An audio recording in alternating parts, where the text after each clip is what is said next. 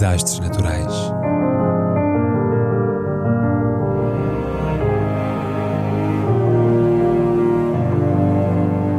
Por António Araújo.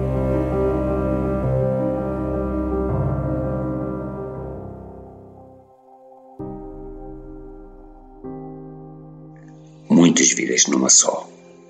Inga Ginsberg, a vozinha do death metal, falecida ao fim de 98 anos, de uma bela carreira vital.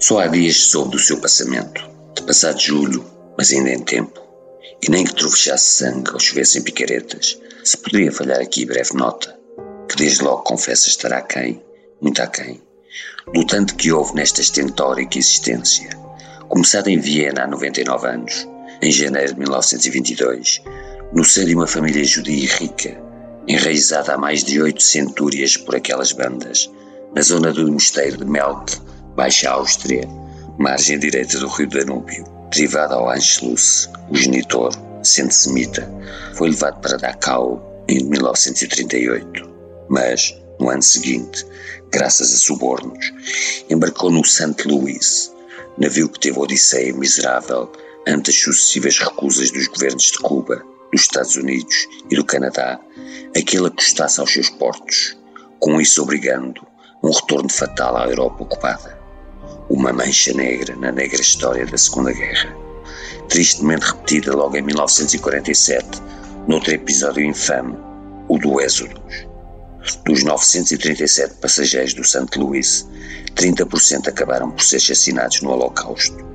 E, naturalmente, a família de Fritz Neufeld temeu que também ele tivesse falecido à força. Só o reencontraram depois da guerra, vive de saúde, em Inglaterra.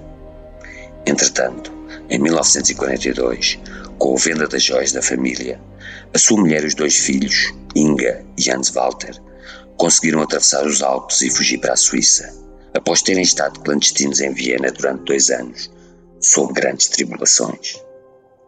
Recebidos no campo de Arlisville, passaram depois por vários centros de trabalho em Lucerna, Lagenbrück e Lugano. A Inga já andava embaçada à época pelo Otto Kollmann, um moço músico conhecido em Viena e que também fugira para a Suíça, e que os OSS, os Serviços Secretos Americanos, colocaram como pianista do Café Federale em Lugano para micar a clientela nazi. Ora o outro arranjou-lhe emprego como governanta na Vila Westphal, que os OSS tinham alugado para controlar as movimentações germânicas. E, de avental e crista, Inga participou em diversas e arriscadas missões de contrabando de armas para a zona de guerra e de evacuação de feridos da Itália para a Suíça, agindo em estreita articulação com o Major Max Weibel, que dirigia a secção 1 do Serviço de Informações do Exército Suíço e que, devido à sua amizade com Alan Dulles, o chefe dos OSS em Zurique, foi personalidade-chave nas negociações da rendição nazi em Itália, conhecidas por Operação Sunrise, cujos primeiros contactos decorreram precisamente nos suntuosos salões da casa da família da mulher de Weibel, a Vila Dorenbach, com Stalin a virar bicho, quando soube que os americanos lhe andavam a serzir nas costas uma paz esperada com a Alemanha, no que foi, dizem, o episódio estreia do folhetim Guerra Fria. O comandante das tropas nazis em Itália, o general Karl Wolff, um estupor chapado, foi hospedado entre aspas na Vila Westphal, sob os cuidados de Hinga, que testemunhou portanto e de perto o desenrolar de conversações que, pese as fúrias moscovitas e do almirante Dönitz em Berlim, permitiram antecipar o fim da guerra em Itália entre seis e oito semanas e de caminho de salvar alguns dos maiores tesouros artísticos do país, entre os quais a última ceia de Leonardo, a qual, estando colada à parede, era difícil tirar dali para fora. Depois da guerra, Inga e Otto casaram e, tendo recusado o convite da OSS para espiarem os soviéticos em Viena, dedicaram-se à música, arrasando. Em 1955, assinaram um contrato para a Capitol Records e fixaram-se em Hollywood, onde fizeram cançonetas e amizades com Doris Day, Dean Martin e Nat King Cole. Mas não se deram bem na Califórnia e regressaram à Suíça para se divorciarem pouco depois, em 1956, começando ela então a trabalhar como jornalista do zuriquense Weltwoche. Inga viajou como convidada no voo inaugural da El Al de Zurique a Tel Aviv e, uma vez desembarcada, conheceu o segundo marido, Hans Kruger, gerente do primeiro hotel de luxo de Israel.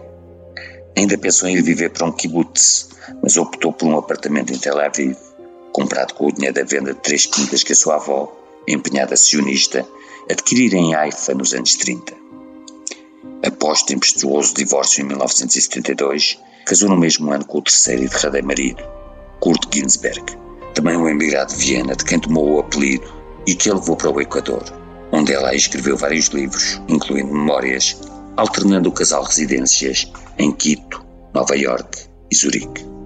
Com uma esfuziante filosofia de vida que a fez manter relações amorosas simultâneas com quatro homens compartimentados por especialidades, um para me rir, outro para me divertir, outro para viver e outro para invernizar tudo isso com um apelido lustroso, dizia, Inga tentou a sorte no Festival da Eurovisão 2014 com uma música que falava de suicídios adolescentes e que, talvez por isso, acabou sumariamente eliminada. Na edição do ano seguinte, irrompeu como vocalista da banda heavy metal Tritonan Kings, mas o público não terá achado graça ao refrão da canção Totenkopfchen, cantem, comam e bebam, e o diabo que vá para o inferno, e classificou no modesto último lugar, em 18º.